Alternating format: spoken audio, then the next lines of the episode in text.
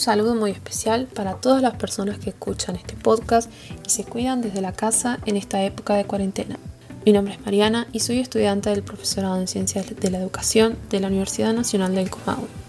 En esta oportunidad hablaremos de tres temas muy interesantes. En el primer segmento analizaremos entrevistas a profesoras del nivel primario, quienes nos compartirán algunas de las experiencias con la virtualidad y contarán sobre cómo han empezado a reinventarse a la hora de realizar sus clases virtuales. En la segunda parte de este podcast veremos cómo cada profe ha podido desenvolverse desde lo pedagógico para poder realizar sus actividades. Y para finalizar, quisiera recomendarles tres canales de YouTube para acompañamiento y recurso didáctico en esta nueva normalidad.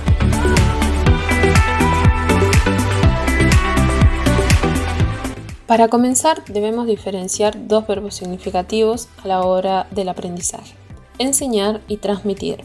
El primero hace hincapié en la distribución de diversas cosas, mientras que el segundo solo es logrado cuando la enseñanza transmitida ocurre con éxito. La profesión tiene sentido cuando en una clase, como resultado de una enseñanza, la transmisión se produce.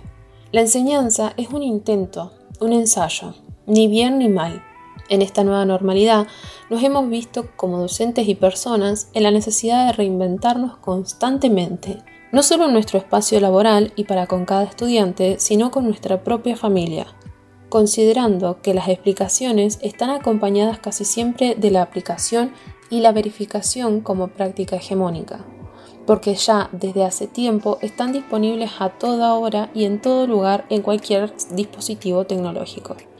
Esta nueva normalidad nos ha mostrado una reinvención escolar. Escucharemos a continuación el relato de una docente que nos cuenta cómo ha cambiado este contexto su rutina laboral. Se corre el eje de lo que uno pretende generar con determinadas actividades, o a veces no serían las actividades que se darían en el aula. Como pudimos escuchar a la profe Graciela de la Escuela 91, quien está con el grupo de segundo grado, esta práctica de enseñanza que actualmente se percibe como práctica un tanto individual, desde los diferentes puntos de vista que se involucran en una institución, y se interioriza como marca en la cual docentes de todos los niveles se sienten como únicos responsables de la tarea educativa y que nunca estarán a la altura de enseñar todo lo que cada estudiante necesita, se reinventaría a través de las nuevas tecnologías. Sin embargo, estas nuevas tecnologías ¿Qué impacto han generado en nuestro hacer pedagógico? Liliana, profesora del primer ciclo de la Escuela 351, nos brindó en su entrevista la siguiente cita. Yo recuerdo una frase que usábamos mucho cuando le decíamos a los chicos, bueno, dejen de estar con el celular, con la pantallita y bueno, a estudiar. Ahora nosotros dependemos de esa pantallita. Esta frase fue escuchada un millar de veces por incontables docentes hacia sus estudiantes, e inclusive se ha escuchado de una mamá o un papá hacia un hijo o una hija que no soltaba ese aparato. Como plantea la profesora, hoy en día ese aparato se ha convertido en nuestro material didáctico más importante, para poder dar nuestras clases, incluso para generar un vínculo con cada partícipe de la institución. Entendemos por materiales didácticos aquellos con los que cada estudiante interactúa de forma directa, como parte de su proceso de construcción de conocimientos. Estos materiales son diseñados a modo de orientar los procesos de aprendizaje y se conciben con el fin de enseñar un contenido determinado. En este sentido, los materiales didácticos portan la intencionalidad de enseñanza dentro de los mismos, a diferencia de los materiales de la cultura que deben ser dotados de sentido pedagógico por cada docente que los incluye, como nos planteó Graciela en la entrevista. Porque yo las puedo guiar a esas actividades que pienso cuando tenemos las clases por Zoom. ¿sí? Entonces, ¿por qué? Porque ahí están con mi explicación, con mi intervención.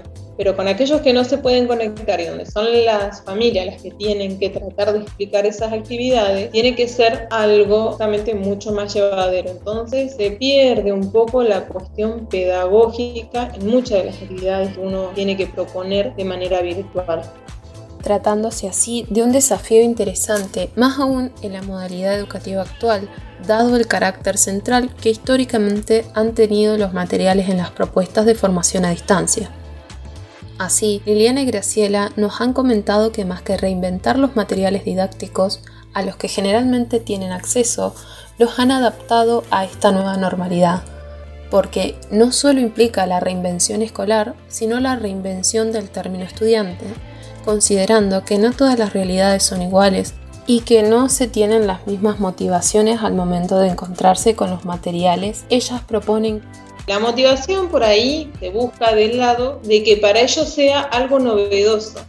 En este contexto de incertidumbre y de búsqueda de la continuidad pedagógica, la licenciada en Ciencias de la Educación de la UBA, La Pinto, asegura que no es el momento de la innovación disruptiva pensada prepandemia, sino que es el momento de la innovación escolar en tres dimensiones, focalizada, espiralada y emergente.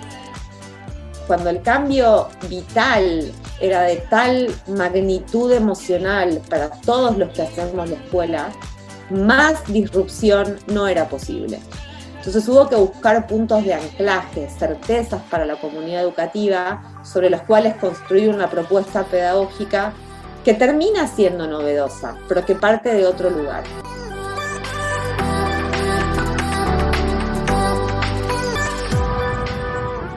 Llegó el momento de las recomendaciones para entretenernos en casa y generar nuevas propuestas didácticas.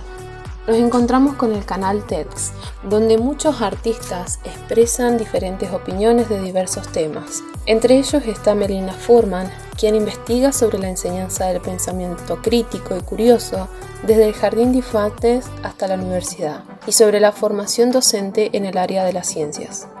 Me dedico a investigar sobre educación y siento que la pandemia nos metió a la fuerza en una especie de experimento educativo global que nos está obligando sin querer a explorar qué pasa en un mundo hiperconectado en el que no podemos ir a la escuela física.